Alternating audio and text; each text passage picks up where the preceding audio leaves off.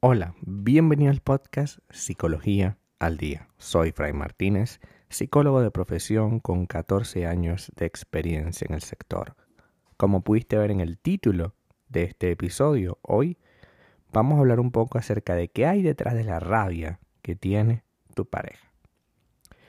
La rabia, la ira, es una emoción que nos resulta sumamente displacentera cuando se experimenta por lo que no suele ser reconocida como útil ante la sociedad y es por ello que muchas personas optan por callar cuando la tienen. Las emociones son reacciones que representan modos que tenemos para adaptarnos a ciertas cosas que nos ocurren en el día a día o a ciertas percepciones que tenemos acerca de una situación una persona o un suceso. Es importante que empecemos a entender que detrás de muchos de los silencios que tiene tu pareja, existe algo detrás. En algunos casos puede ser miedo, miedo a tu reacción, miedo a lo que puedas decirle, pero en otros se esconde la rabia y hoy hablaremos de esa. La emoción puede ser muy compleja y e, coexistir con otras emociones. Es decir, cuando estamos experimentando rabia, lo más probable es que además podamos experimentar emociones como la culpa, la tristeza o la decepción. Si en estos momentos nos pusiéramos a recordar alguna situación en la que experimentamos rabia, ira, podríamos observar cómo va a aparecer en un contexto entre tu pareja y tú.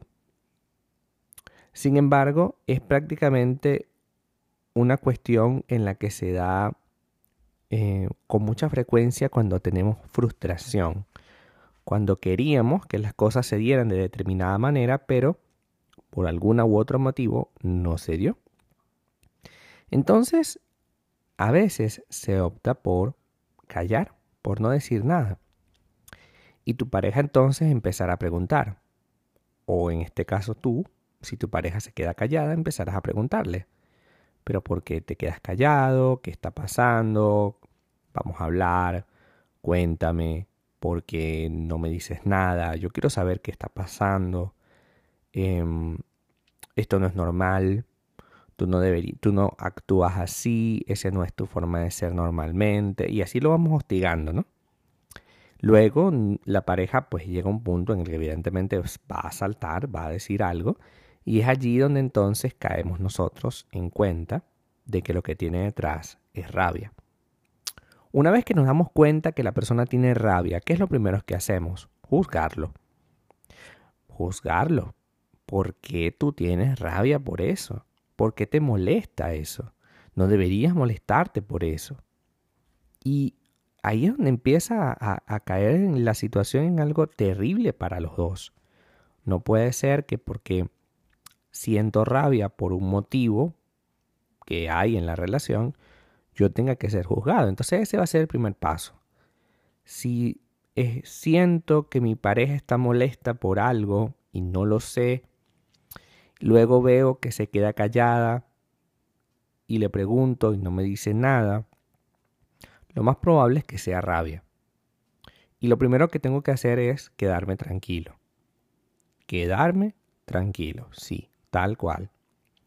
Si yo me aventuro a seguir eh, hostigando a mi pareja, presionándole, lo que voy a conseguir es que esa frustración en forma de rabia se descontrole. Y la idea es que los mecanismos regulatorios de tu pareja puedan ejercer lo mejor posible y que cuando esa persona tenga la necesidad de expresar lo que siente, lo haga de manera más asertiva o lo más asertiva posible. Porque uno de los problemas que surgen cuando estas personas eh, tienen rabia, tu pareja tiene rabia, es que entra en conflicto porque se pregunta, ok, tengo rabia, pero ¿cómo lo expreso? ¿Cómo le digo a mi pareja que me molestó, que me dijera tal cosa en público, que tenemos que ir a tal lugar y yo no quiero? O sea, hay, frustración en esta, situación que yo estoy percibiendo. Em, probablemente tú no te des cuenta de lo que se hizo. Probablemente tú estés tranquilo. No, bueno, pero, o sea, ¿en qué se va a molestar? De hecho, ahí es donde empieza el problema. Cuando te preguntas, pero ¿por qué se va a molestar? ¿Por qué le va a molestar eso si eso es una tontería? Para ti. Eso es una tontería para ti. No es una tontería para tu pareja. Y eso tienes que tenerlo claro tú. Lo que consideras una tontería que le afecta a tu pareja, no es una tontería para tu pareja. Tu pareja está experimentando cosas con esa tontería, entre comillas, pero en realidad eh, esas cosas que experimenta son sumamente graves o profundas o problemáticas. Quizás despierte otros elementos del pasado quizás despierte alguna situación, un miedo, una incomodidad personal. Lo cierto del caso es que está atravesando por un problema y tú eres su pareja y debes apoyarle. No se trata de secundarlo, de decirle sí, sí a todo lo que diga. No. Apoyarle puede pasar por, mira, ¿sabes qué? Mejor te quedo, te deja tranquila, eh, te dejo tranquilo, quédate allí, eh, hablamos más tarde, te escribo, te llamo, nos vemos más tarde y ya está. ¿Ok? No trates de indagar, no te conviertas en Sherlock Holmes y estés todo el tiempo investigando de dónde puede venir el origen de esto. Tú no eres psicólogo, tú no eres orientador, tú no eres coaching, tú eres su pareja. Tú no puedes ir por la vida orientando ni facilitando ciertos procesos porque eso no te corresponde a ti. No te corresponde, tú eres su pareja. Su pareja debe entenderle lo mejor posible y cuando no le entienda debe por lo menos respetarle. Eso es lo más importante. Yo no te entiendo, pero te respeto. Yo no sé por qué actúas como actúas, pero te respeto. Eso es importante.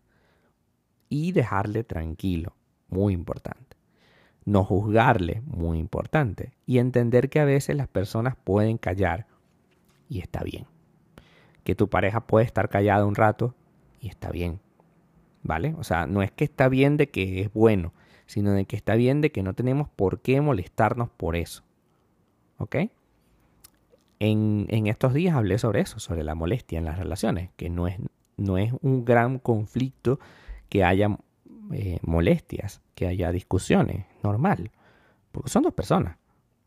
Y dos personas siempre van a tener criterios diferentes. Y si tu pareja se eh, está involucrada en una situación en la que le genera rabia, pues déjalo tranquilo, déjalo que viva eso, que trate de ver cómo lo regula y luego cómo te lo dice. Y siempre habrá una manera de cómo te lo dice. Eso sí, lo más importante de esta jornada de hoy. Debes crear un ambiente sumamente confiable de apertura, de aceptación para que tu pareja te pueda valorar y decir, bueno, mira, ¿sabes qué? Lo que ocurrió fue esto, esto y esto. ¿Y por qué te lo va a decir? Porque tú le has creado un ambiente de muchísima confianza y esta persona se siente lo, lo más abierta posible para compartir contigo todo esto. Hasta acá nuestro episodio del día de hoy. Muchísimas gracias por quedarte aquí hasta el final. Si deseas saber más sobre mi contenido, www fraymartinez.com para consultas online www.fraymartinez.com y también sígueme en mi Instagram arroba fraymartinez20. Muchísimas gracias y hasta el próximo episodio.